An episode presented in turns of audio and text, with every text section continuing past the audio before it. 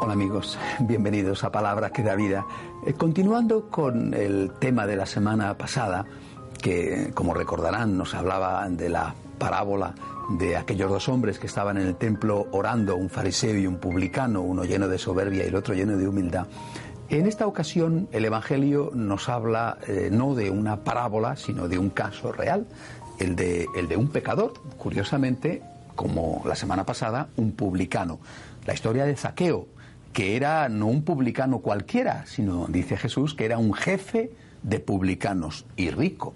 Y este hombre trataba de conocer a Jesús, pues no sabemos si por curiosidad o por un sincero deseo de acercarse a él, pero la gente se lo impedía porque daba la casualidad de que era bajo de estatura. Entonces, para, eh, para poder ver a Jesús, se subió a un árbol y cuando Jesús pasó cerca del lugar, le vio, le llamó y le dijo, baja de ahí, Zaqueo, porque hoy tengo que hospedarme en tu casa. Este honor concedido al pecador, al pecador público, porque todo el mundo sabía quién era Zaqueo, este honor, este detalle de amor, este detalle fue lo que convirtió a Zaqueo. Y cuando Jesús estaba en su casa, Zaqueo le dice delante de todos que está dispuesto a cambiar de vida y reconoce que ha sido un sinvergüenza y reconoce que, que ha robado y está dispuesto a devolver con creces lo robado y, y, además a dar buena parte del resto a los pobres como limosna. La conversión de un pecador, la conversión que se consigue debido a la misericordia de Dios que se acerca al hombre, como ya hemos dicho en otras ocasiones, condenando el pecado, pero no condenando al pecador.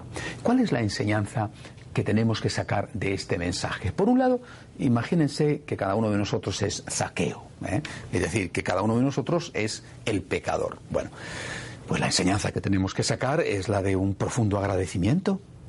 Gracias, Señor, porque, porque me quieres y no merezco que me quieras. Esto fue lo que hizo Zaqueo. Eh, Señor, yo soy consciente de que soy un pecador y yo no merezco tu amor.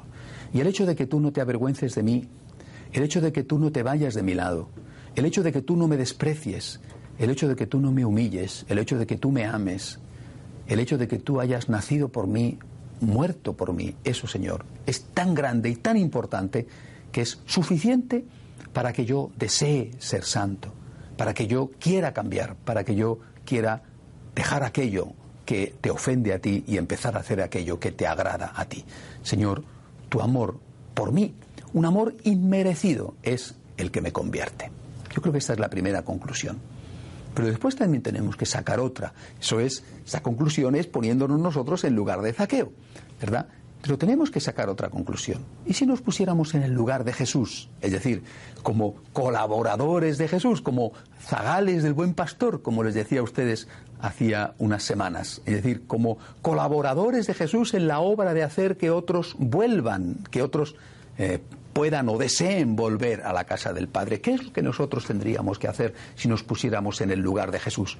Pues tratar con misericordia al pecador.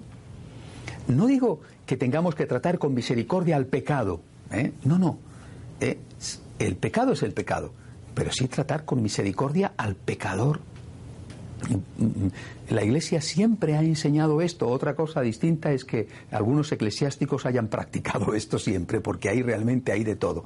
Pero la Iglesia, y, yo, recuerdo los consejos de Juan Pablo II a los sacerdotes, a los confesores, siempre ha enseñado esto condenar el pecado, salvar al pecador. Hagamos lo que hacía Jesús. No tengamos ninguna duda en acercarnos a las personas, por pecadores que sean, a tratarles con amor, no a ser cómplices de su pecado, que es una cosa distinta, no a ser tolerantes con su pecado o a darles la razón en su pecado, por supuesto que no, pero sí a tratarles con amor, hacerles ver que son personas muy queridas por el Señor y que el Señor no ha tirado la toalla con ellos. Y si el Señor no ha tirado la toalla, ¿por qué la vamos a tirar nosotros? Si el Señor se acerca a nosotros para amarnos, y eso es lo que nos salva, ¿por qué no hacer nosotros lo mismo con los demás en el nombre de Cristo? No tires la toalla, porque hasta el último instante esa persona puede ser objeto de la salvación. Hasta la semana que viene, si Dios quiere.